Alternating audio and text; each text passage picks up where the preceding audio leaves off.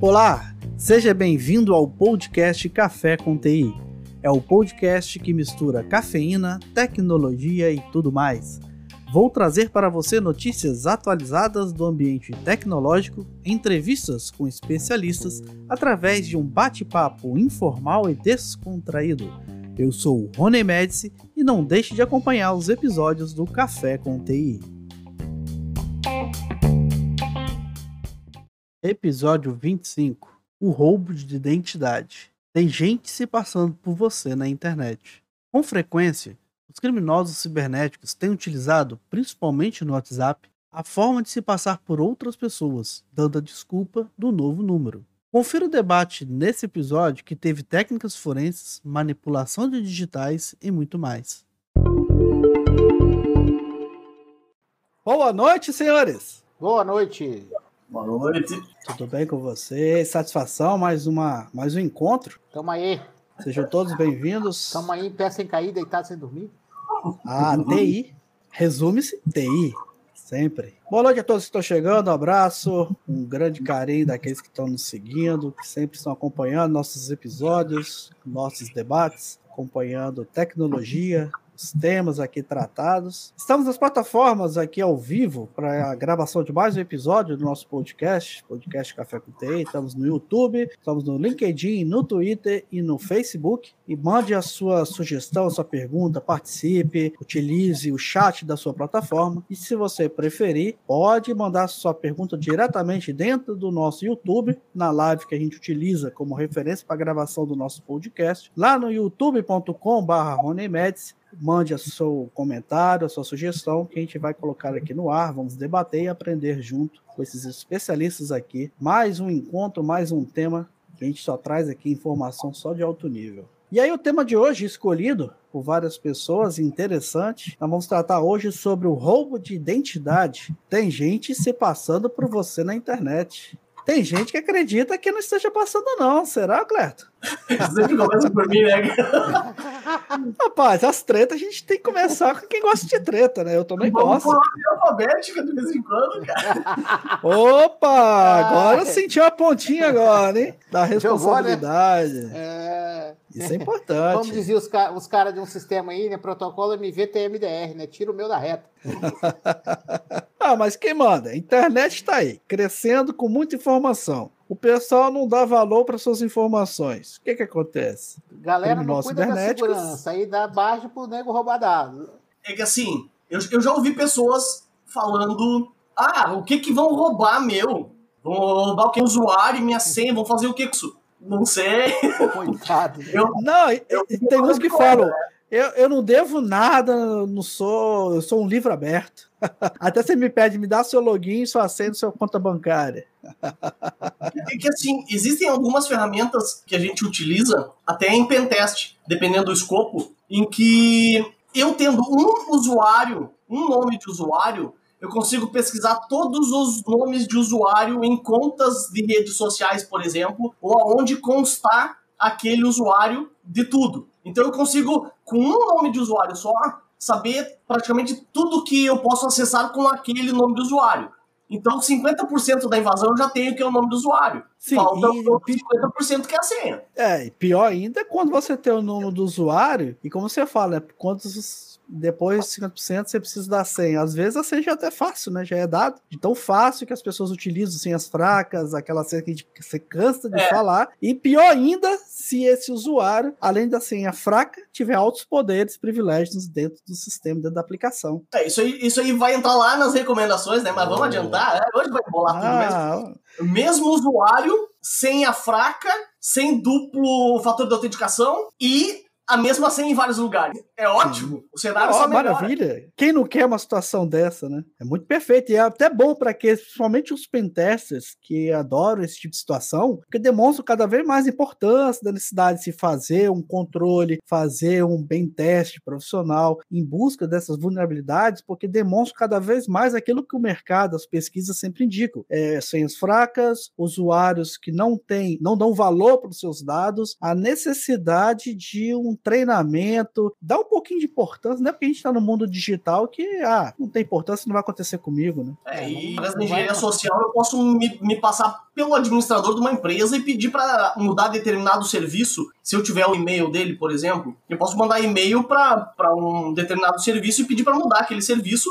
me passando por ele. a senha, né? Já foi tema de nossa live, de algum episódio do nosso podcast também, vocês lembram? Quando nós tratamos uhum. sobre a forma de enganar o call center, engenharia social. Exatamente. É, uhum. Lá a gente tratou muito bem sobre esse assunto. Você pode fazer altas alterações, mudanças que vão impactar na vida real da pessoa, utilizando esses meios digitais. Até porque o pessoal divulga muita informação, posta foto da mesa dele com crachá com um monte de, de, de informação. Uma senha pendurada no monitor. É, ah, o post-it, né? E informações, inclusive, que são utilizadas para validar o, o indivíduo como, como pessoa, né? Ah, Sim. data de nascimento, ou alguma outra informação. Cara, então se eu conseguir fazer uma engenharia social e fazer uma pesquisa bem feita, eu consigo criar um, um arquivo bastante extenso de determinada pessoa que estiver uh, investigando, né? Ou, ou tentando me fazer passar por ela. É, o que a gente observa, não precisa nem muito longe, a gente precisa nem de texto,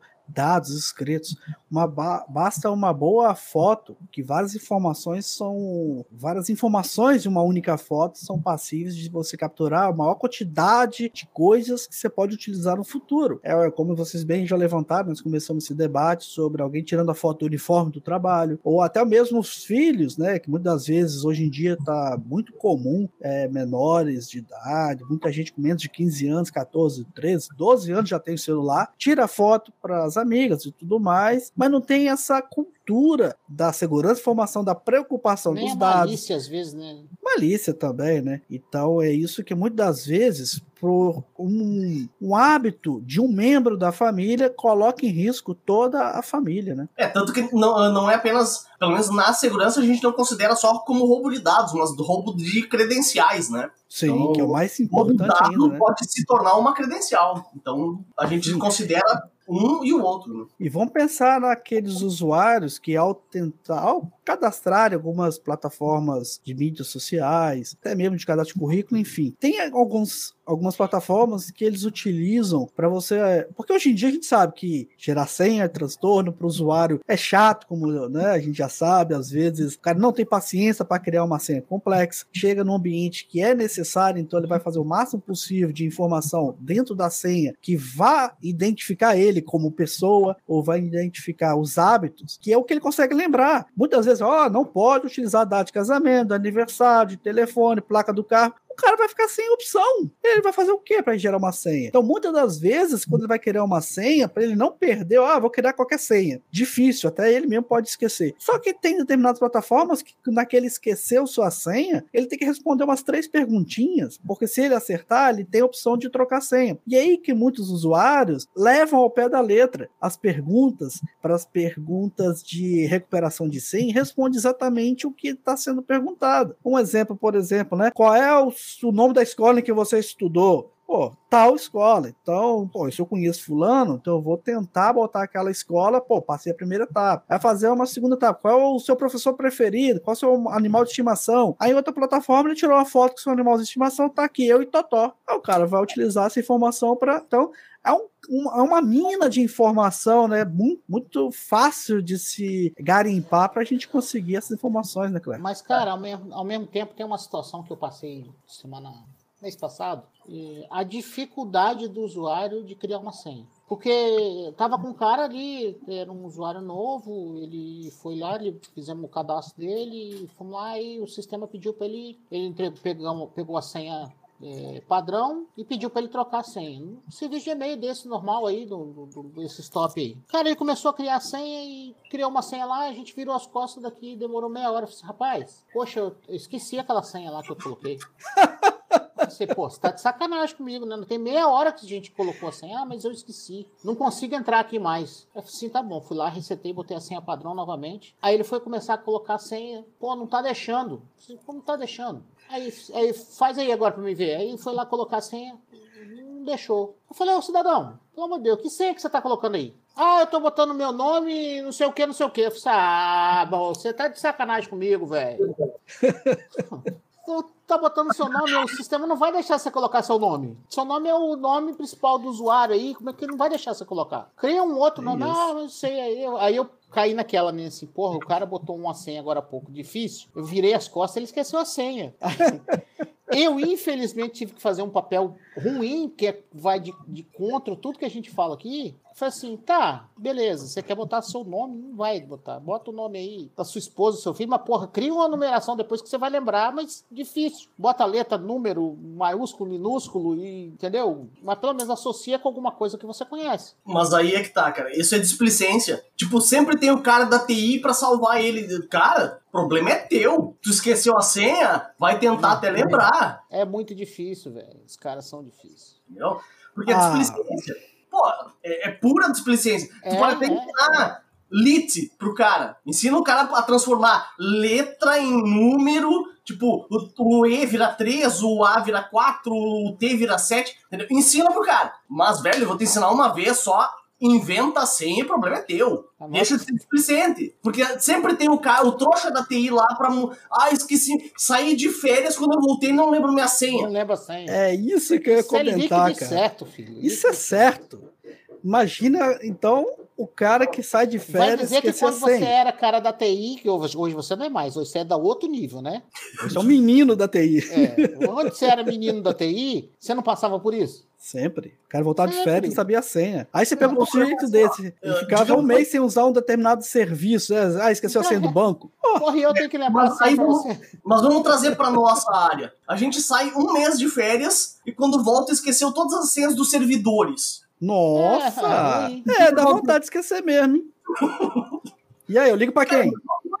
Entendeu? Vou ligar o pro cara Manas. esqueceu ele tem uma senha pra entrar no computador. A gente administra trocentos servidores e tem que lembrar. É Ah, mas o simples. sujeito vai falar que a gente tem uma senha única para todos os serviços. Aham, é. Aham. Cara, é fácil. Usa um gerenciador de senhas. Uhum. Sim. Pode ser a mais difícil possível. Bota, bota um gerenciador de senha no celular, então. Que eu vou, eu vou entrar nessa seara, porque essa semana teve um rebuliço no- em alguns grupos que eu participo, que isso já é desde 2015. 2014 já tinha isso. Que conseguiram ah, hackear uma biometria usando cianoacrilato. Ah, Imprimiram. tu viu, né? Aham. Imprimiram. Isso acontece desde 2015. Quem já É. fez forense.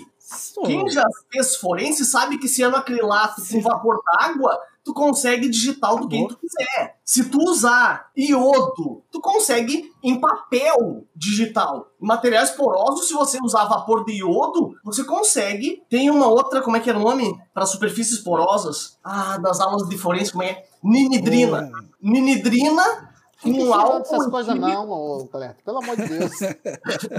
Se você usar ninidrina e álcool etílico. Nós estamos falando aqui de roubo de identidade, como o cara se pre...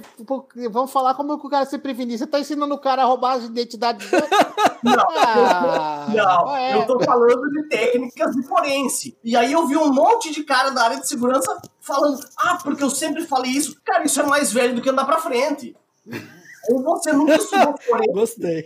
Você nunca estudou forense, não sabe técnicas de forense, que técnicas de forense a gente usa também pra ah, forense digital. Claro, Né? básico. Claro. Tanto que ah, é, papilo- papiloscopia, se não me engano, foi inventado por um argentino. Tanto que eu conheço alguns sequelados, de, uns hackers meio fora da casinha, que eles esfregam a- a- os dedos com areia de praia, ou areia mais fina possível, para diminuir as ranhuras das digitais dos dedos. Se o seu dedo for liso o suficiente, ele não pega a digital. Aí, aí, aí é problema, Alex. Aí eu já tô dando algumas dicas mais complicadas.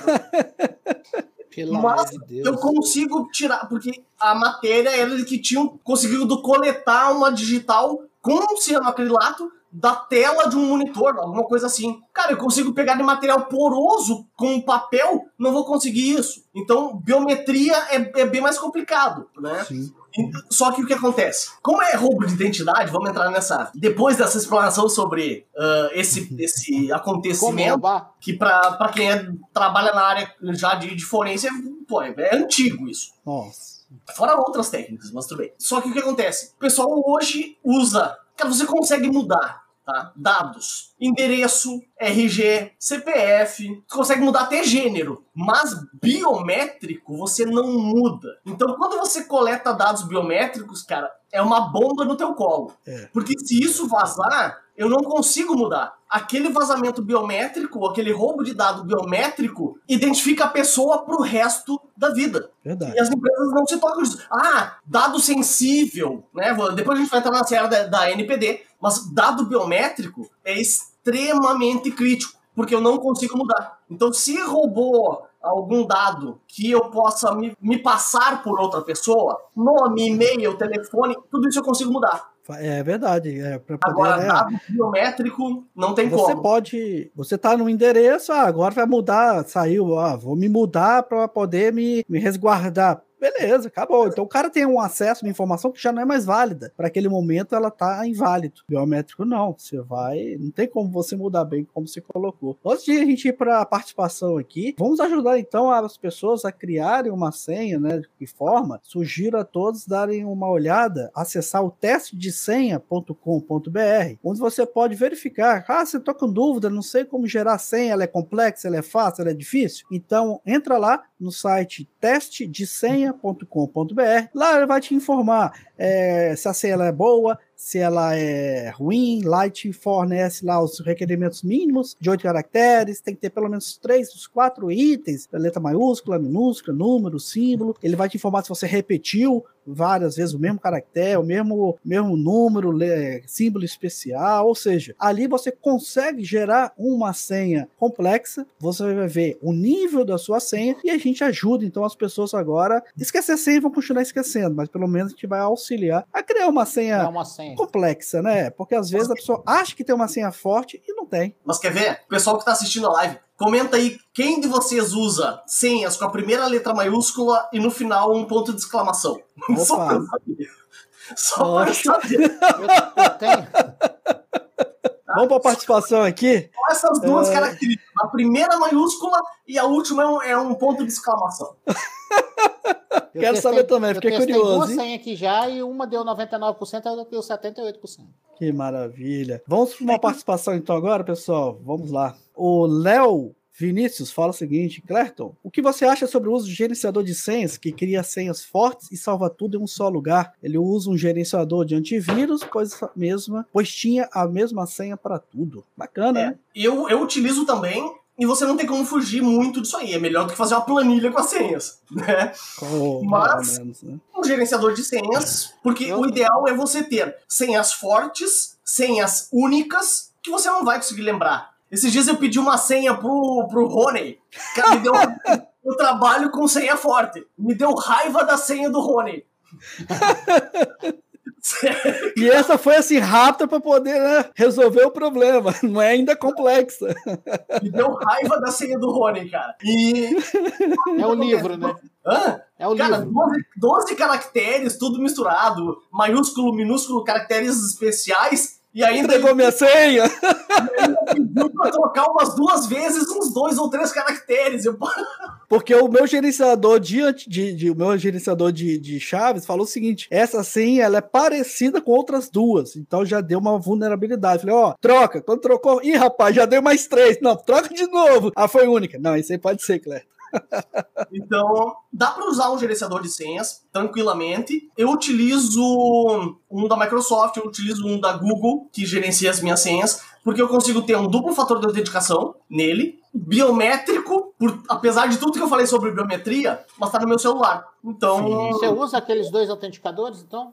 Utilizo. Cara, e eles eu utilizo... fazem o controle da sua senha da sua É, para praticamente tudo. Uh, só que eu, eu utilizo, eu alterno entre eles para não ter todos no mesmo lugar. Mas ah, eu, é eu utilizo também. senhas únicas, senhas fortes, num, num gerenciador de senhas onde eu tenho um duplo fator de autenticação. Então bacana. já complica um pouco para alguém conseguir minhas senhas. Óbvio, se o cara conseguiu ter o um gerenciador de senhas, é ah, diferente da forma como você tratou. Se ele conseguiu, conseguiu boa parte da sua o seu usuário e senha. Por isso que eu utilizo dois para validar entrada, por exemplo, no, no próprio no site da Cisco. Cara, meu, ele, ele me gera um token uh, através do gerenciador de senhas para validar a, a, minha entrada, meu usuário, senha e ele ainda gera um token. Então, eu uso para muita coisa. Para muita coisa. LinkedIn, Instagram, uh, pô, um monte, um monte mesmo. Eu, eu utilizo, eu gosto de utilizar. Dá trabalho? Hum, dá menos trabalho do que recuperar uma conta. Não, imagino, com certeza, né?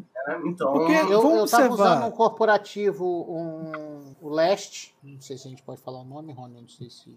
Ah, pô, manda ver aí, aí o pessoal acaba, quer... É, Pode falar. Às vezes o pessoal quer saber, eu usava os Last PS e o do, do o pessoal eu tava usando um, deixa eu ver se eu lembro o nome aqui. Eu uso o próprio KPS. KPS. Hum. É, a gente só tem que ficar de olho nas vulnerabilidades, no CVE é. que sai desses aplicativos para não ter problema, o né? O KPS também tem umas vulnerabilidades que a gente... Eu não é. tinha pensado nessa situação de usar o, o autenticador. Eu usava o autenticador para é, do fator de dupla autenticação das contas Microsoft e conta Google. Uhum. Nunca pensei em usar ele como gerenciador de senha. Nem sabia que dava para usar ele como gerenciador de senha. Não, eu igual o, o, o, Ricardo aí, Ricardo Jorge.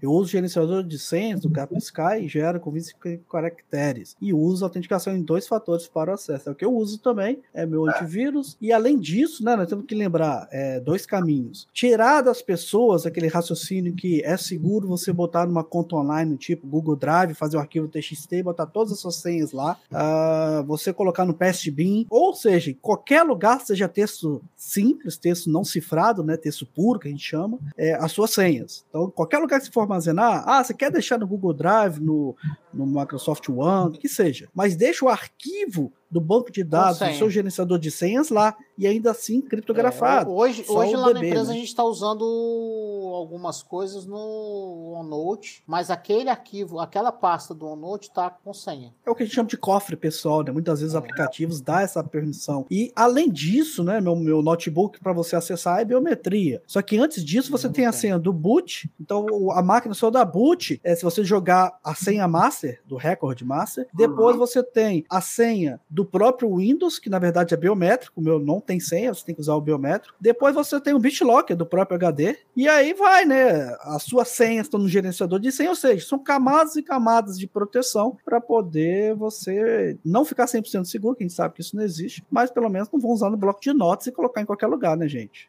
Eu, eu utilizo, como eu utilizo, um dos sistemas que eu utilizo é o Parrot, que para pentest, então eu gosto bastante. Não é o ideal você trabalhar com ele, mas eu gosto bastante dele. E eu utilizo senha no boot, que escreve no, no, no, setor de inicialização do disco, então mesmo que pegue o disco e leve para outro lugar, não vai conseguir. E o Parrot é bom porque ele criptografa o disco. Sim. Então, nativamente, ele já criptografa o disco e a senha. Então, complica bastante para esse tipo de coisa. Mas só para o pessoal ter uma ideia, 2020, eu gosto muito de estatística, né? Em 2020, houveram, houve 1,6 bilhão de ocorrências de vazamento, sendo que a maior, maior ocorrência foram 55 milhões num dia de tentativa de, de, de roubo de dados. De roubo de dados. 2021 teve 4,6 bilhões em, nos primeiros seis meses. Então quadriplicou em seis meses de um ano para o outro. Tá? Então, com esses todos os vazamentos que houveram, principalmente o ano passado, esse ano também foi, foi punk, 200 e poucos milhões e assim por diante,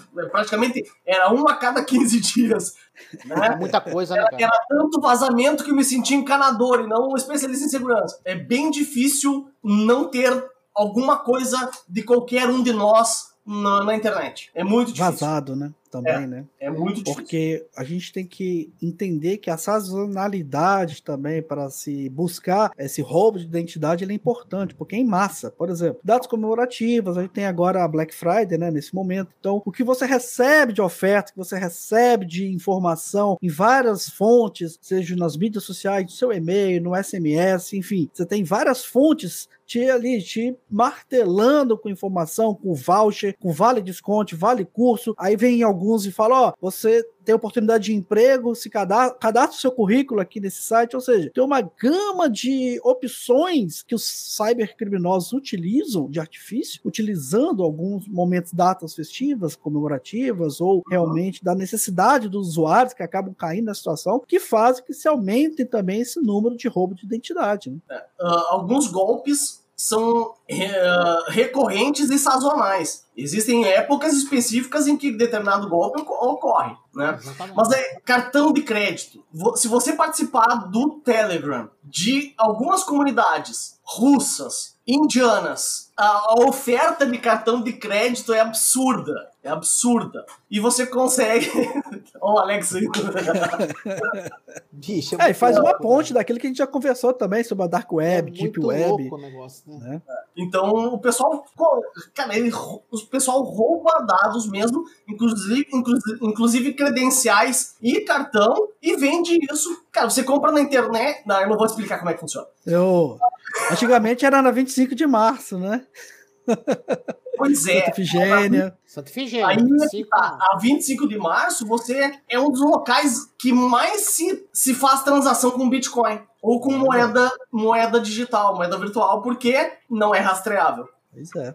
Entendeu? Então, ocorrem várias transações preferencialmente em moeda, moeda digital, para não ser rastreável. No flango é, Flangoflito. Você levantou uma situação muito legal aí. Na época em que as pessoas, elas, de um momento, às vezes, coloca informações demais que as pessoas utilizam dessas informações para poder ter o roubo de identidade e aí os cybercriminosos é, cometerem os seus crimes. Por outro lado, para não ter o rastreamento do crime a ser executado, se utiliza da tecnologia hoje as criptomoedas que não tem a rastreabilidade, que tem o anonimato da pessoa dona daquela carteira digital, que para quem não conhece, carteira digital é uma sequência de números que a gente não vai entrar tecnicamente, mas é aquilo que nas suas transações, os blockchains, consegue fazer transações transações de uma carteira para outra. Logicamente que as transações do blockchain elas são é, públicas, elas são autenticadas, elas são auditadas, mas a, os donos das carteiras digitais não há uma fonte de quem é o proprietário delas. Então, isso dificulta muito. E a agilidade, né? Você aperta o botão, o dinheiro vai para uma carteira, vai para outra, então a volatilidade dessa moeda, desses valores digitais. É muito fácil né, transferir dinheiro para um lado para o outro. Né? Não há uma é, correlação né, entre a carteira e o, e o proprietário da, da, da, carteira, né? Pois é, então você passa a ser conhecido como número é. no mundo digital. O que a gente às vezes não consegue estabelecer, mas nós estamos falando de Bitcoin, a gente está falando de Dark Web, Deep Web, Telegram russo, mas às vezes a sua, a sua identidade é roubada de uma forma tão simples e do lado, na plataforma que você usa todos os dias, né? Exatamente. Na sua rede social, no seu WhatsApp, é, num simples fato de que as pessoas agora tá virando moda e depois lá a gente vai falar como se prevenir disso no momento oportuno, no nosso debate aqui, é que muitos criminosos estão se passando pelas pessoas dentro dentro do WhatsApp, fazendo contato com pessoas do seu âmbito familiar ou pelo menos de amizade, então se passando por você informando que você ganhou um novo número e por algum motivo você está numa necessidade econômica e precisa dessa transferência, daquela sens aquela sensação de urgência, de necessidade uhum. e faz com que as pessoas não param para pensar e simplesmente acreditam no que estão sendo questionados e acabam caindo golpe. Que é aquilo que a gente comentou lá na, na live sobre engenharia social, né? Que são os Perfeito. principais fatores. Senso de urgência, que é um dos principais, né? Ah, bati o carro, tô aqui na oficina, pai, mãe, transfere dinheiro para mim, porque então geralmente. Vou falar de um celular, é isso aí. Né? Então tem, tem essas coisas. Claro. É só ouvir Alex, a live do social lá que isso, convidamos vocês a, a escutar as nossas lives, que todos esses assuntos que a gente está fazendo no compêndio aqui já foi tema de vários episódios, várias lives que nós tratamos por aqui. Alex, passou por alguma situação de ter sua identidade roubada, quase roubada? Alguém tentou, passou por você algum dia? Não, graças a Deus ainda não. Mas não teve essa oportunidade? Eu já, tive, eu já tive cartão clonado algumas vezes em São Paulo, meu carro tá. clonado. Tá. É, então teve roubo de identidade, porque o clone nada mais é do que alguém passar por você para fazer uma compra em seu nome, se passando por você. É, eu tive cartão clonado e eu tive conta roubada. Conta de, ah. de, de, aplicativo de, do Xing Ling lá, né? Os caras roubaram meu. roubaram minha conta. Flango que vende flango flito. Mas em São Paulo, cara, eu é, duas idas em São Paulo e duas vezes o cartão clonado. Pois é, esse do. Uma, do, uma eu dei mole. Uma eu dei mole. Eu fui comprar, eu fiquei numa situação complicada de celular acabando bateria, eu tinha esquecido o carregador, eu fui numa, numa quitanda perto do, do desses, desses terminais comprar um, um carregador. Aí o cara veio com a maquininha, eu fui e vapo. Vaporou da sua conta de Vapo. Vamos aproveitar. A sorte, Ah, a sorte que tem a segurança do banco lá e eles identificaram que veio de um local diferente e, bloquearam a transação. sim, sim. Ah, Vamos mas aproveitar aí essa tá. participação. Só- vamos aproveitar aqui o, o, o, o Clerto, que é interessante. Minha, é do do Léo Vinícius falando: minha mãe caiu nesse golpe, mandou 570 reais achando que era Esse eu. da WhatsApp, né? Esse do WhatsApp, cara, tá pegando muita cê- gente. né? É porque também, vamos pensar, a mãe dele, então são pessoas com mais idade, são pessoas menos instruídas digitalmente, não estou falando na parte né, intelectual, mas a parte da internet. É uma situação que a gente vê, é recorrente a gente sempre levantar essa posição, né? É, nós temos pessoas que são factíveis para cair nesse tipo de golpe, de acreditar, por falta de informação digital, que é o nosso objetivo, muitas das vezes, eu acho que é o maior objetivo nosso, e obrigação da nossa área é fazer essa disseminar conteúdo, vai sair, roubaram minha identidade, não, sou eu mesmo. Depois Então- do podcast ele edita. A gente edita, né? No YouTube fica assim mesmo, que é isso que é da treta. então, a mãe, do, a mãe das pessoas, nossos pais, avós, enfim, são pessoas mais propícias a caírem nesse tipo de golpe pela falta de instrução digital, né? Esse é o nosso papel, né? Nosso objetivo.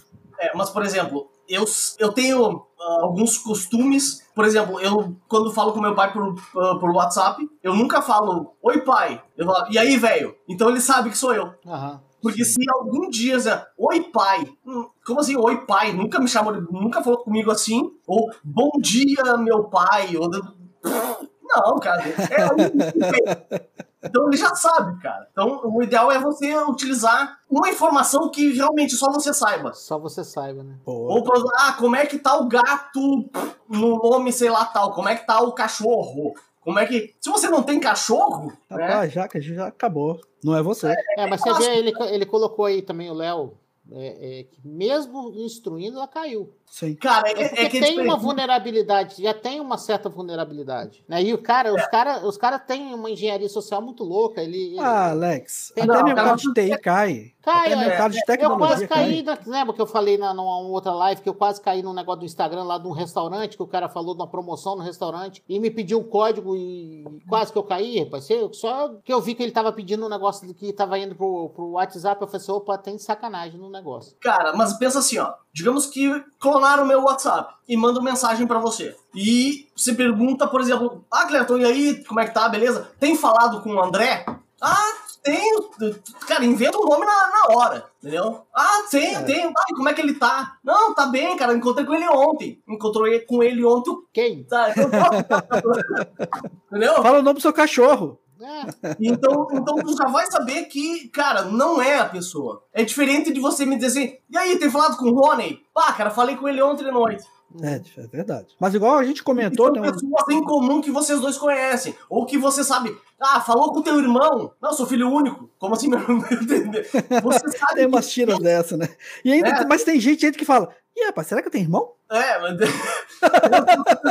Não, eu, eu tenho uma preocupação eh, nesse negócio do- dos golpes da vida aí. Eu sei que eu foge um pouco do, do, do roubo da identidade, mas eu sempre tenho uma preocupação com, com golpe de, de, de sequestro. Porque, por É. exemplo, minha filha vive com a porra do celular sem conseguir falar. Então, se alguém liga falando que tá com ela, até eu conseguir descobrir se ela tá realmente ou não numa situação de vulnerabilidade, cara, eu já morri do coração. Sim, mas isso é natural. Entendeu? Mas é são certas coisas, não- né? É, É, são certas coisas que a gente tá Difícil. passivo, não só isso, várias outras coisas. Agora, a gente as fala aqui tranquilamente, ah, é, vê, vê se ela tá. Vê se ela tá bem ou ela tá usando o brinco tal, pra você procurar algumas coisas que Alguma vão te identificar se realmente estão com ela. Aí você ainda dá uma indireta, não, mas como se ela tá aqui do meu lado? Então, só que a gente às vezes não tem esse sangue frio, como a gente tá falando tranquilamente às vezes aqui. te- às vezes te pega numa situação de. Vou botar vulnerabilidade, mas você tá num estresse, você tá numa preocupação com alguma coisa no Sim. trabalho. Não, não te dá aquele tempo pra você pensar, né? É roleta russa, porque os caras É vêm em cima russa. falando, dá tempo nem de você respirar. E lá no fundo alguém chorando, sempre nesse estresse, vai achar que a pessoa é a voz do familiar. É, cara, só que tem que mudar a cultura com ela, entendeu? Deixar bem claro. né? E testar de vez em quando, testa de vez em quando e, e cara, que, da, que dado ela tem? 22. Cara, Você vai chegar Tá na hora de pô, ver os nossos episódios. Assim, cara, ah, tem que testar. A gente testa backup, tem que testar Pô, também. Não, a gente testa, é exceção, a gente testa. Entendeu? Então, a gente tem, faz teste de phishing, faz vários testes, então tem que testar de vez em quando, cara. Porque é, segurança pessoal. Porque assim, se alguém me ligar e disser, tô aqui com a sua filha, eu só tenho o wiki. Eu só, minha filha? Não, pode matar. Opa, pode. Depois o YouTube vai ferrar a gente porque eu falei essa palavra. Mas não, pode, porque eu tenho mais um aqui em casa, então já, tá, já tava gastando com dois, fica só um, entendeu? O cara não Boa. vai. Porque, é. cara, não tem. Eu não tenho filha que eu saiba. É, então... É, isso quando o cara faz. A, é que é a roleta russa, como eu falei, né? É, 50%, né? É. Você fala não Só... tem filha, mas quando fala tem filho, você tem. E agora eu que tenho dois, o casal, o filho e a filha. Então, né, assim, como, é, como eu falei, né? falar ver, é fácil, um na hora, jeito, né? positivo, é complicado. Mas tem, né? cara, tem que testar de vez em quando e, a não ser que, por exemplo, ah, tá na aula, tá no trabalho, em esses horários que você sabe onde tá. Sabe onde é. que tá, né? É. Aí Ou lá, sair do uma... shopping, cara, testa. Não atendeu? Putia, dá uma puteada, entendeu? Mas aí, ô Cleto, vale assim as outras dicas de você utilizar meios tecnológicos para fazer rastreamento, botar no celular, e sei lá, no final a gente pode levantar isso tudo, porque isso é a chave do negócio. é, só que é o seguinte, né? Isso, isso é interessante para adolescente, mas não Pra quem tem 22 anos, você vai rastrear celular de quem tem 22 anos? Não, mas, mas aqui, aqui, aqui. Algumas são necessárias. Aqui, né? É, a minha filha hoje não mora comigo mais, mas aqui dentro do, do, do, do, ambiente aqui, todos nós temos rastreador. Mesmo o de 22 anos, que é o que, é o, que tá morando com a gente hoje. Então, assim, é uma regra da casa. Tá morando aqui, tem que entrar no pacote. Ah, normal. É, um, é uma questão de segurança que a gente já adota há muito tempo, eu, tanto eu como minha esposa, e é uma condição básica básica. Tá aqui dentro, tem que entrar no pacote. E, Mas, o Alex. E, e é, quando... é, um, é uma forma, por exemplo, assim, ah, numa condição dessa, a primeira coisa que eu vou fazer é olhar aqui, o rastreador, e é aqui, tá onde? É, mas se você tá, tá recebendo a ligação no seu celular que tem um rastreador, você não consegue fazer esse controle, né? Ah, tem. Entendeu? Tem outras formas de fazer. Sim, ok. Tem. Então, há uma complexidade. Quando a gente está falando de tranquilidade, é fácil fazer, pensar, usar o celular, é pegar um computador. É. Você vai no pé a pau ali e o bicho tá pegando. Mas eu queria, como você levantou, né? Ah, eu sempre tenho o perigo do sequestro. Mas será que o roubo de identidade, a gente não fala só os dados pessoais. Um dos aspectos que também é muito preocupante é o roubo de identidade financeira. Como nós falamos, por quê? Esse é o que mexe no bolso do usuário da vítima, né? Você imagina, você tem lá 7 mil, 10 mil, 500 mil no seu banco, alguém rouba a sua identidade financeira, loga, rapa Transfere. tudo que você tem lá, faz um Pix, que né, é ilimitado. Não fala do Pix não, que o Cleto vai ficar nervoso. Mas isso eu acho que, para você ver, né, a gente tem diversos tem. problemas que a equidade ali e a preocupação. Problemas são tantos, né? Não dá pra gente resolver todos. Ultimamente é. eu, ando, eu ando tolerância zero, é Pix e correio. É, cara, gente, assim, a, a, o roubo da identidade principalmente para esses efeitos, com esses efeitos financeiros, é, é uma coisa que a gente realmente tem que tomar um cuidado maior, de, de se precaver para que isso não aconteça, né? O cara e quais são as formas para se prevenir? Ah, a gente já tem comentado algumas coisas por aí, né? Prestar atenção. Eu come... acho que o live passado eu comentei live da responsabilidade das empresas que Também. esses pague qualquer coisa. Que tem uma que eu passo muito fundo com ela. Elas não verificam perfis. Uh, eu falei, né, uma pessoa próxima a mim caiu num golpe de 8 mil reais com Pix, aonde foi enviado para uma conta do Pag alguma coisa e não, a gente não tem o que fazer. Cara, a responsabilidade é de vocês verificar o perfil para onde o dinheiro foi. É, é, é, um, é uma fintech, mas está é, regulamentado pelo Banco Central. Eles têm que saber quem é a conta que está lá no. Entendeu? Porque isso, cara, tá movimentação estranha de 8 mil reais num dia, ah, cara, para uma pessoa física é estranho. Se fosse para uma empresa, tudo bem, mas para uma pessoa física, várias movimentações num dia de valores altos, verifica. Tem várias ferramentas de mercado que você pode verificar perfil, que empresas grandes utilizam, empresas de, tele, de telefonia, e assim utilizam para verificar perfil. Então, sim, do meu ponto de vista, a empresa ela é corresponsável. Ela é responsável solidária no caso de fraude, porque é a obrigação dela. Se ela me deixa criar um perfil para transações uh, dentro da ferramenta dela e ela não valida uh, o perfil. O perfil de transação, né? O meu perfil meu histórico de transação é incompatível é. com aquela movimentação que está sendo feita naquele momento. É. Ou o perfil de quem vai utilizar o serviço que ela oferece, ela, ela tem responsabilidade solidária. É porque do meu dependendo, de dependendo das pessoas podem criar, por exemplo, a gente sabe qual é o seu perfil lá no pique de algumas coisas, coloca um tracinho na frente, cria um novo perfil só botando um traço, um underline, que vai dar a entender a pessoa ao erro. Então vai, vai levar vai a pessoa induzir. ao erro, vai induzir, obrigado,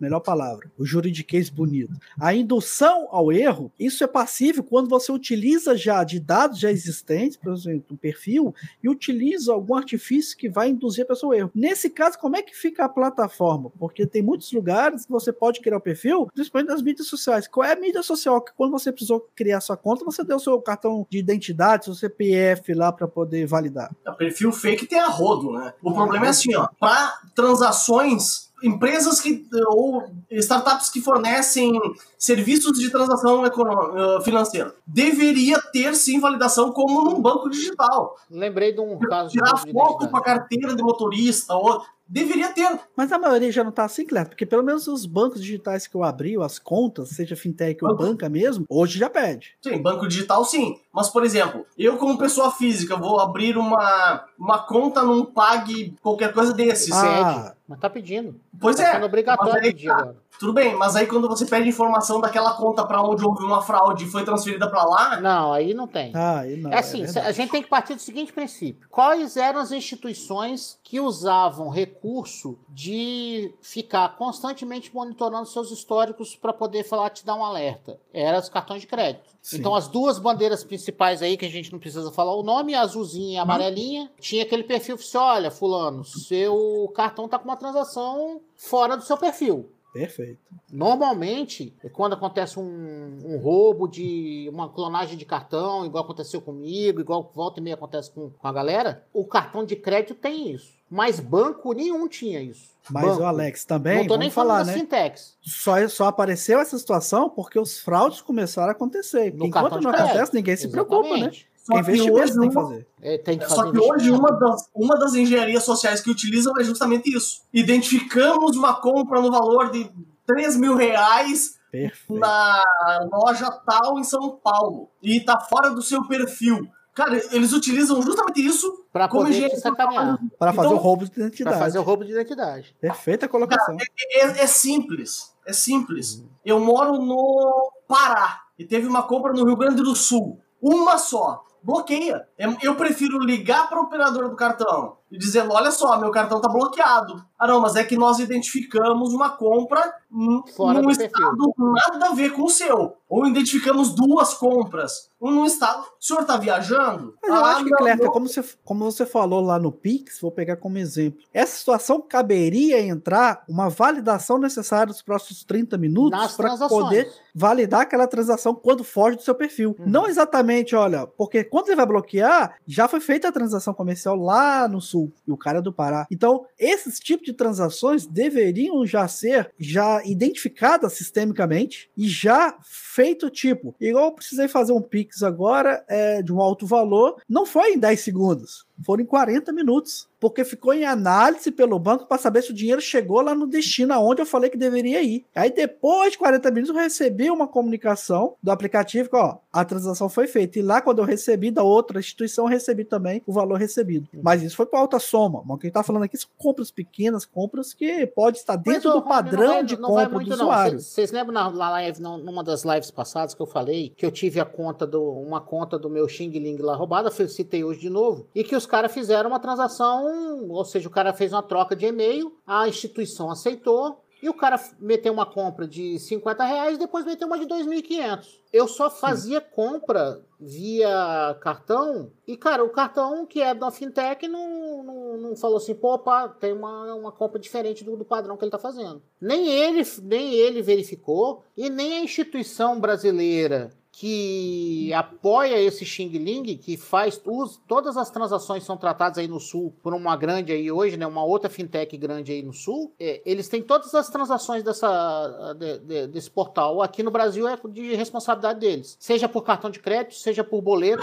Os caras não têm controle nenhum, nenhum. Você costuma comprar 100, 200, 100, 200, 100, 200. Porra, vem uma compra de 2 mil, opa, tem alguma coisa errada, o cara não, não tá no perfil do cara. É a não, análise assim, de perfil que o Clerto está falando, que as instituições deveriam ter e que não não estão nem aí pra gente. Mas aí, falando assim, o que, que a gente pode é, é, é, fazer para, tipo assim, se segurar um pouco? Que é uma coisa que a gente adotou aqui em casa também. Por exemplo, nesse banco que eu tenho, esse, essa fintech que, que eu uso hoje, ela consegue fazer, assim, eu tenho um limite X, mas eu consigo ir lá, arrastar a barrinha e deixo o limite meu menor. Eu só abro o limite na medida que eu vou fazendo a compra. Então é uma maneira da gente também se garantir para que, pô, não deixar o limite aberto, numa, num vacilo desse de uma instituição, ou até no nosso mesmo, um cara vem e roubou a identidade, vai lá e consegue fazer uma compra maior. Mas é assim, ó, quer ver? Qualquer IA hoje faria isso. Você provavelmente utiliza teu cartão duas, três vezes por dia. Por aí. Abastecer. Eu já abandonei o dinheiro, tudo é cartão. É. Eu, cara, eu não pego dinheiro na mão, acho que faz uns oito meses, um ano, talvez. Uh, é tudo banco. Isso tudo, é não, mas eu também sou difícil de ter dinheiro na mão. então, Olha, é... eu, só, pra, só antes de você falar, Cleto, essa semana, infelizmente, eu tenho que sacar, porque o pedreiro não tem conta, eu tenho que tirar dinheiro, sacar e dar na mão dinheiro. Então, por exemplo, digamos assim, ó, qualquer IA vai analisar que se você utilizou fisicamente teu cartão em duas, três dois ou três estabelecimentos na tua cidade e teve uma compra num estado diferente física, opa, peraí, Perfeito. não tem como você em duas horas ter comprado. E não, e não precisa ser uma IA top de, de, linha, não, né? Pode ser uma IA. É. Não tem como você comprar duas, uh, comprar em dois, três estabelecimentos durante o dia em Vitória e às seis da tarde, né, comprou de manhã ou começo da tarde e às seis da tarde ter comprado em Florianópolis, um valor alto. Sim. Né? Então, cara, mesmo que, ah, beleza, o cara viajou de avião, ok, dá tempo, mas, mas, mas é no é mínimo, uma... é no é, mínimo suspeito. Suspeito, lógico. É, e eu, eu acho que. Eu tenho que aprender isso aí que o, que o Ricardo falou aí, ó. Porque no, o meu roxinho não fez isso, não. Quando faço uma compra diferente meu. do perfil através do roxinho, eles mandam uma mensagem para saber se realmente estou fazendo e aguardo minha aprovação para continuar. Depende do valor, depende do perfil. Se o cara só usa essa conta, então tem um histórico. aí a IA também vai levar isso em consideração. É, não sei se tem alguma marcação que a gente faz lá no, no aplicativo para isso. Porque o meu passou. Cara, o meu, o meu, é... o meu banco é tão bom que ele não deixa nem mudar o valor do Pix, cara. Eu precisei fazer um valor da alto essa semana, eu tive que fazer vários de cinco. Mas foi porque mudou a, a norma lá no banco. Não, não, não, não. não me engano, foi não? Só muda, só muda pro noturno, que é mil reais. Ah, tá. Ao longo do não, dia é ilimitado. Não, eu não consegui. Eu não consegui fazer. Eu tentei, eu liguei. A última vez eu fiquei 53 minutos no telefone e não consegui, eu desisti. Eu tô fazendo, eu tô fazendo Pix de 5 todo dia até que tá o valor do, do, do negócio. Então, pô. Isso no passado eu fazia, Clerto, quando eu recebia, não tinha portabilidade. Então, minhas contas eu pagava num banco e recebia em outro. Pegava todo dia, era mil reaisinho, lavava quase uma semana. Tirava de um banco, botava envelope lá, tirava, botava, pra poder pagar as contas no outro banco. Então, cara, Veio portabilidade e resolveu, né? Mas então, o que que acontece? A gente tá falando muito aqui sobre a parte econômica, a parte de, de dados, a parte de controle das instituições, mas tudo isso a gente está é tema relacionado a roubo de identidade, porque não adianta nada a gente solicitar que os bancos entrem em contato com a gente para confirmar se realmente a gente fez a operação ou não, é o que o Clerton já falou. Qualquer pessoa vai ligar para você falando de uma possível transação comercial que você não fez e você vai acabar caindo nesse tipo de conversa e vai entrar no golpe. Então, essa é uma coisa bem complexa. Não são, não são centenas de transações por segundo que são feitas no Brasil inteiro, são milhares de milhões de transações. Então, a gente também temos que entender essa complexidade operacional de a cada segundo, a cada minuto, os usuários receberem as informações informações sobre as transações ficarem aí em stand-by, em quarentena para confirmação. Mas esse é o debate, é o fruto de temos que ter um método diferente do que é hoje, que a gente sempre tem que evoluir e achar soluções. Eu acho que isso é muito importante. Se resguardar também das, das falcatrua, né? Ficar ligado. Com certeza, sem sombra de dúvida. Eu queria levantar sobre uma questão que a gente está quase finalizando o nosso debate, pessoal, é relacionada à privacidade de dados, quando se fala sobre roubo de identidade. Nós já debatemos, né? Roubo de identidade tem diversas formas de acontecer. Você pode, você mesmo, a vítima, passar informação. Uh, você pode ter um cybercriminoso se passando por alguém familiar ou conhecido para ter a sua identidade e dali utilizar de forma de artifício criminoso a sua identidade. Mas mas em épocas de, de LGPD, Lei Geral de Proteção de Dados, existe uma punição para um cybercrime, um cybercriminoso que rouba dados de outra pessoa, de um terceiro? É, existe. Porque hoje você tem o crime de latrocínio, de roubo, de furto, tudo está tipificado, mas são relacionados a um certo tipo de situação de fato social, que isso foi lá no direito penal, estelionato, e tudo isso está tipificado, você responde às sanções. Mas a questão de você tem dentro da, da LGPD alguma forma de punir sobre essa, esse roubo de identidade ou roubo de dados, Cleto? tu me bota nessas, né? Ah, nós somos especialista. Eu não tô vendo ninguém ser punido por nada, na verdade. Então, eu, eu tenho menos. Eu não acha nem que tá roubando, rapaz. Como é que vai punir o é. cara? Mas, mas, respondendo a sua pergunta, a priori, a NPD, ela pune o custodiante, a empresa que deveria manter a, a privacidade, a segurança dos dados e não, uh, porque aí exigiria investigação de quem fez a fraude, quem roubou os dados ou quem e não é função da NPD, né? Então a NPD ela, ela é voltada para o custodiante, ela pune a empresa uh, que tem os dados e que deveria uh, resguardar uh, como custodiante os dados do, do, do usuário. Né? Eu até Mas, ajustaria exemplo, esse deveria aí, eu ajustaria se deveria né, guardar bem os dados, como ela deve, ela, ela, ela é obrigada a guardar os dados, né? De uma forma segura. É, é, não foi o que aconteceu durante o ano. Não, tudo bem. É, é, não é o que aconteceu, mas ela é obrigada a guardar, manter os dados Sim. de uma forma segura. É. Isso, né? isso é, não, ela não só deve, ela né, é obrigada a manter. Mas é. então, daí a, a, realidade é outra. A punição mesmo aí entra em outra seara, que é investigação criminal de crime digital, porque o, o foco é muito LGPD, mas a gente tem outras coisas como o Marco Civil da Internet, o, o próprio Código, Código Civil tem sobre um danos, né? Aí sobre indenização, danos. É, a gente tem o próprio o artigo 171 que é, que é de estelionato. Então, estelionato. Né, a, a, legislação brasileira ela é um pouquinho atrasada, eu diria. Não sei se é meio pejorativo esse termo, mas para crimes digitais, ela, deve, ela já poderia ser muito mais. Tanto que até pouco tempo atrás não existia legislação específica para crimes digitais e crime digital entrava em estelionato. É, mas se a gente for entrar num debate um pouquinho mais técnico do juridiquês aí, é, muitos dos crimes cibernéticos, eles não precisavam ser tipificados como crime digital, porque eles são crimes já tipificados no Código Penal. Uma injúria, difamação, seja onde você vai fazer, vai fazer pessoalmente no meio da rua, você vai fazer publicamente na internet, é o mesmo crime. Então não precisa tipificar de novo, ele já existe. Existe uma sanção para isso. Então muitas vezes as pessoas tendem a questionar por que, que não é punido digitalmente. Vamos criar legislação. Às vezes é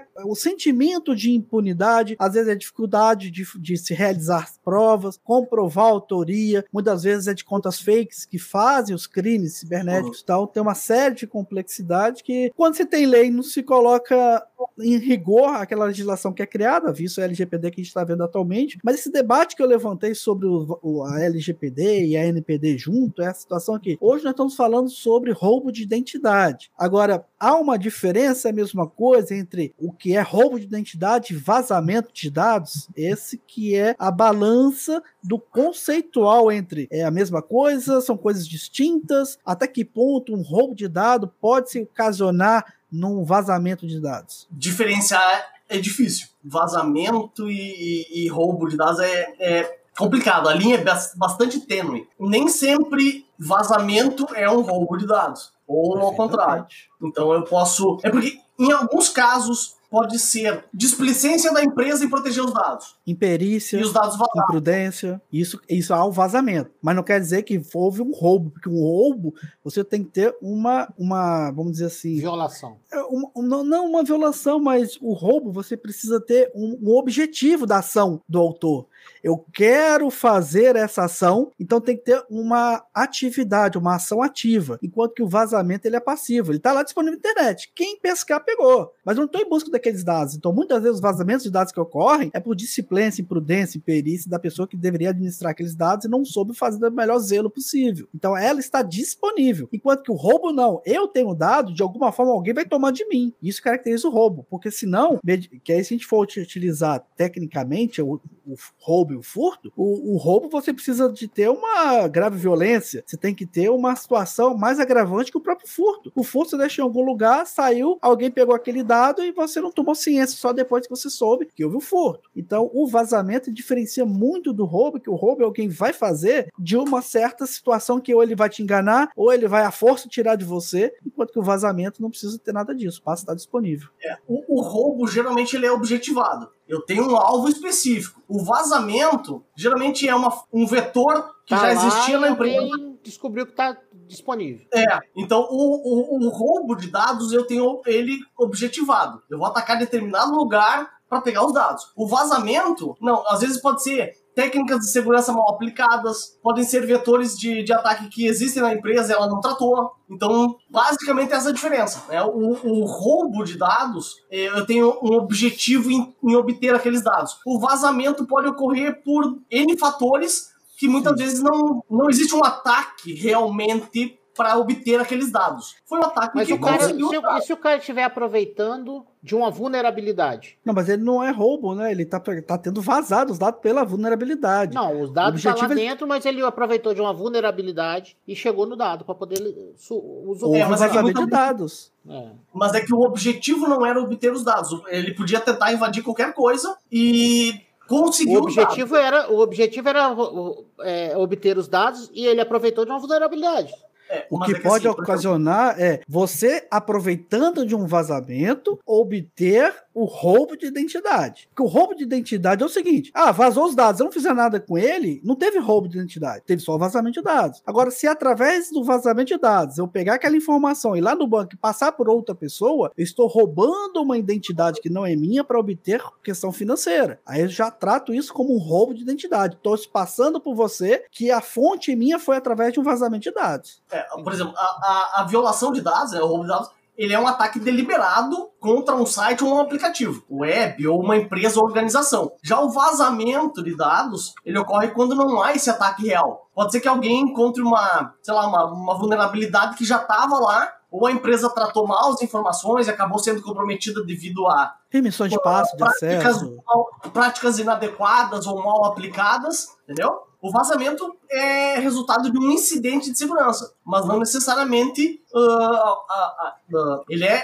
resultado de um incidente onde os dados ficam comprometidos, mas não necessariamente crime, que né? esse era o objetivo do, do, do ataque, entendeu? Pessoal, o debate está bastante caloroso, bastante proveitoso, mas nós temos um tempo aqui a cumprir. Gostaria de debater mais, que esse assunto vai muito longe, hein? Temos que quebrar aí em várias lives, hein?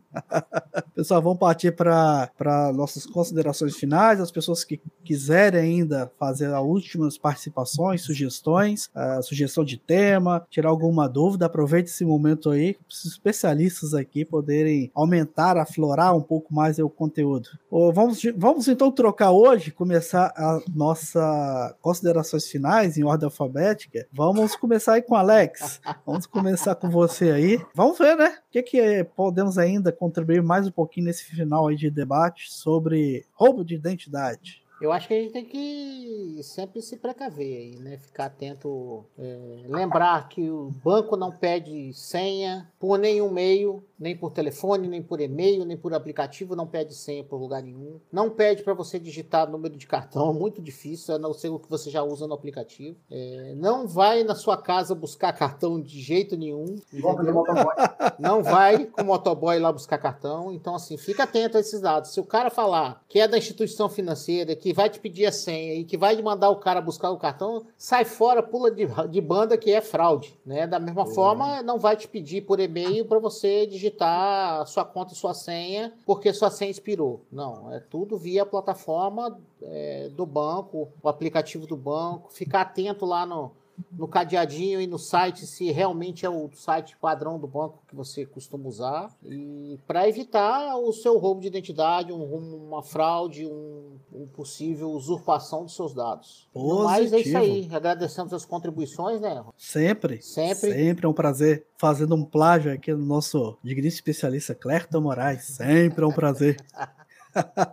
Vamos fechar com chave de ouro também, Clerton, suas considerações finais. Então, não fornecer informações por telefone ou aplicativo. Tá? O banco não vai te mandar e-mail, não vai te ligar. Efetuar transações, principalmente Black Friday agora. Ah, isso vai caber perfeitamente. Efetuar transações, preferencialmente dentro do, da mesma aplicação que você está usando. Se ela te jogar para outro site ou outra aplicação, cuidado. Verificar a autenticidade. Então, não usar o mesmo usuário e senha para vários serviços, porque se eu descobrir um, eu vou tentar outros. Lembra que eu falei no início da live? Eu consigo, pelo nome do usuário, saber todas as contas onde ele tem o mesmo usuário. Tem umas ferramentas bem legais para isso, do meu ponto de vista como pentester. não abrir arquivo ou link anexado e com fonte que você não conhece. Desconfie de ofertas muito gritantes. Se custa mil reais e tá por 300, desconfia.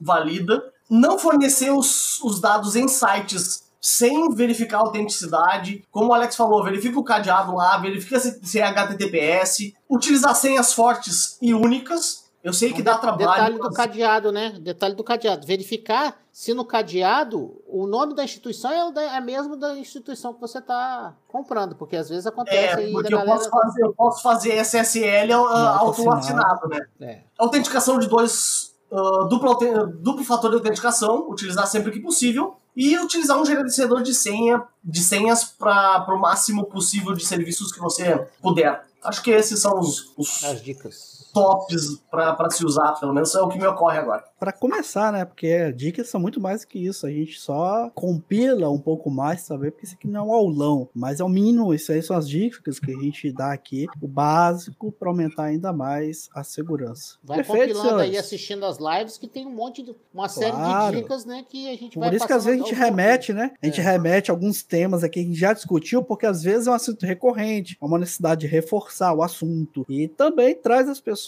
para a, os nossos episódios, as novas nossas lives para ver o quanto que esse assunto está sendo debatido e é importante a pessoa pelo menos ter um conhecimento, né? Isso é bastante importante. Não tendo mais ninguém a dar sua sugestão e falar algo do tipo, pessoal. A minha parte aqui, eu tenho duas situações que eu gravei um pouquinho, anotei aqui, é sobre reduzir o seu compartilhamento de informação em âmbito de rede social, em âmbito é, da internet. Não precisa passar todas as informações que você gostaria que passasse para todo mundo. Eu acho que isso é importante a gente deixar sólido, que as pessoas não precisam saber tudo que você sabe, nem o que você é. Então, basicamente, saber que são cara legal é que cuida das suas informações. E é, isso é o básico. Então, nem sempre confie naquele que está entrando em contato com você é realmente aquela pessoa. E sempre canso de falar que o grande problema hoje é saber quem é você. É porque eu sei o que você tem e eu sei o, o, o que você sabe. Agora eu não sei quem você é. Então a gente já passa diversos exemplos, a gente vem falando aqui, diversos encontros, que essa é uma grande dificuldade. Mas eu acho que o ponto-chave para a gente finalizar essa nossa consideração final é: muita gente não faz isso. Monitore os seus registros. Ou seja, registro não só bate-papo, mensagem, não. A sua vida financeira, seu extrato de conta diariamente, não é questão de dar trabalho. É porque é muito difícil você no final do mês descobrir que você está sem dinheiro do seu salário que entrou há 29 dias atrás, que você está sem dinheiro porque por causa de um golpe. Então você sempre tem que monitorar para tomar as atitudes o mais rápido possível. Eu acho que monitorando a sua vida financeira, a sua vida social, a sua vida pessoal, eu acredito que você vai diminuir um pouco, é porque ninguém está imune imune aos crimes e aos roubos de identidade,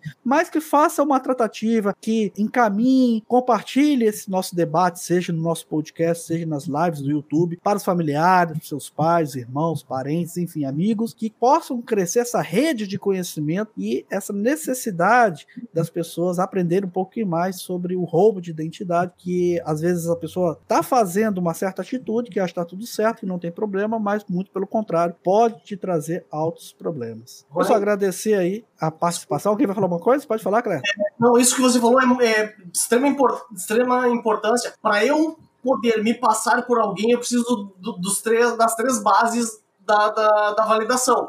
Eu preciso saber algo que você tem, algo que você é ou algo que você sabe. Quanto mais informação eu passo com relação que eu possa juntar a isso, ou algo que você é, é bem difícil, mas a gente comentou sobre biometria. Agora, algo que você sabe, como uma senha, algo que você tem como um token ou algo que valide, isso já é mais fácil, né? Então, cuidando dessas três, esses três pilares para que não é uh, você compartilhe o menos possível essa, esse tipo de informação é o, é o principal. Perfeito. Show, Show de bola. Pessoal, convido a todos a participarem, a seguir e a escutar os vários episódios do nosso podcast, que é o nosso podcast Café com TI, lá em podcastcafécomti.com.br. Estamos no Google Podcast, no iTunes, estamos lá no Spotify. Siga o nosso podcast. Todas as nossas lives são as gravações online, ao vivo, para os episódios do nosso podcast. São temas bastante recorrentes, crimes, tecnologias, tudo relacionado aí a uma tecnologia com uma boa xícara de café, quem não gosta, principalmente o pessoal de TI, e convido a vocês a voltar e retornar aqui, principalmente na nossa live no YouTube. Se inscreva lá no youtube.com barra Rony Médici, que nós estamos aqui gravando os nossos episódios no nosso podcast Café com TI, toda quarta-feira às 21 horas, mas também você pode participar nas outras plataformas, no Facebook, no LinkedIn, no Twitter, além do próprio YouTube. Convido a vocês a retornarem para o nosso próximo debate semana que vem. Até a próxima. Tchau, tchau, pessoal. Um abraço. Valeu. Sempre um prazer. Se você tem alguma sugestão, quer colaborar com esse assunto que tratei nesse episódio, enviando o seu ponto de vista ou um exemplo de uma situação que viveu ou sugerir um tema para os próximos episódios, envie um e-mail para podcastcaféconti@gmail.com. Pode acompanhar no site podcastcaféconti.com.br e consultar em quais plataformas você encontra o podcast Café com TI. Pode ser Spotify, Google Podcast e outros. Inscreva-se no canal do YouTube, youtube.com.br além de seguir o Instagram, o arroba e arroba Ronemedes, onde você vai receber em primeira mão tudo o que se passa nos bastidores de criação dos episódios do podcast Café com TI e é claro que se você ainda não está seguindo, siga o Café com TI no Spotify para não perder nenhum episódio. Até o próximo episódio.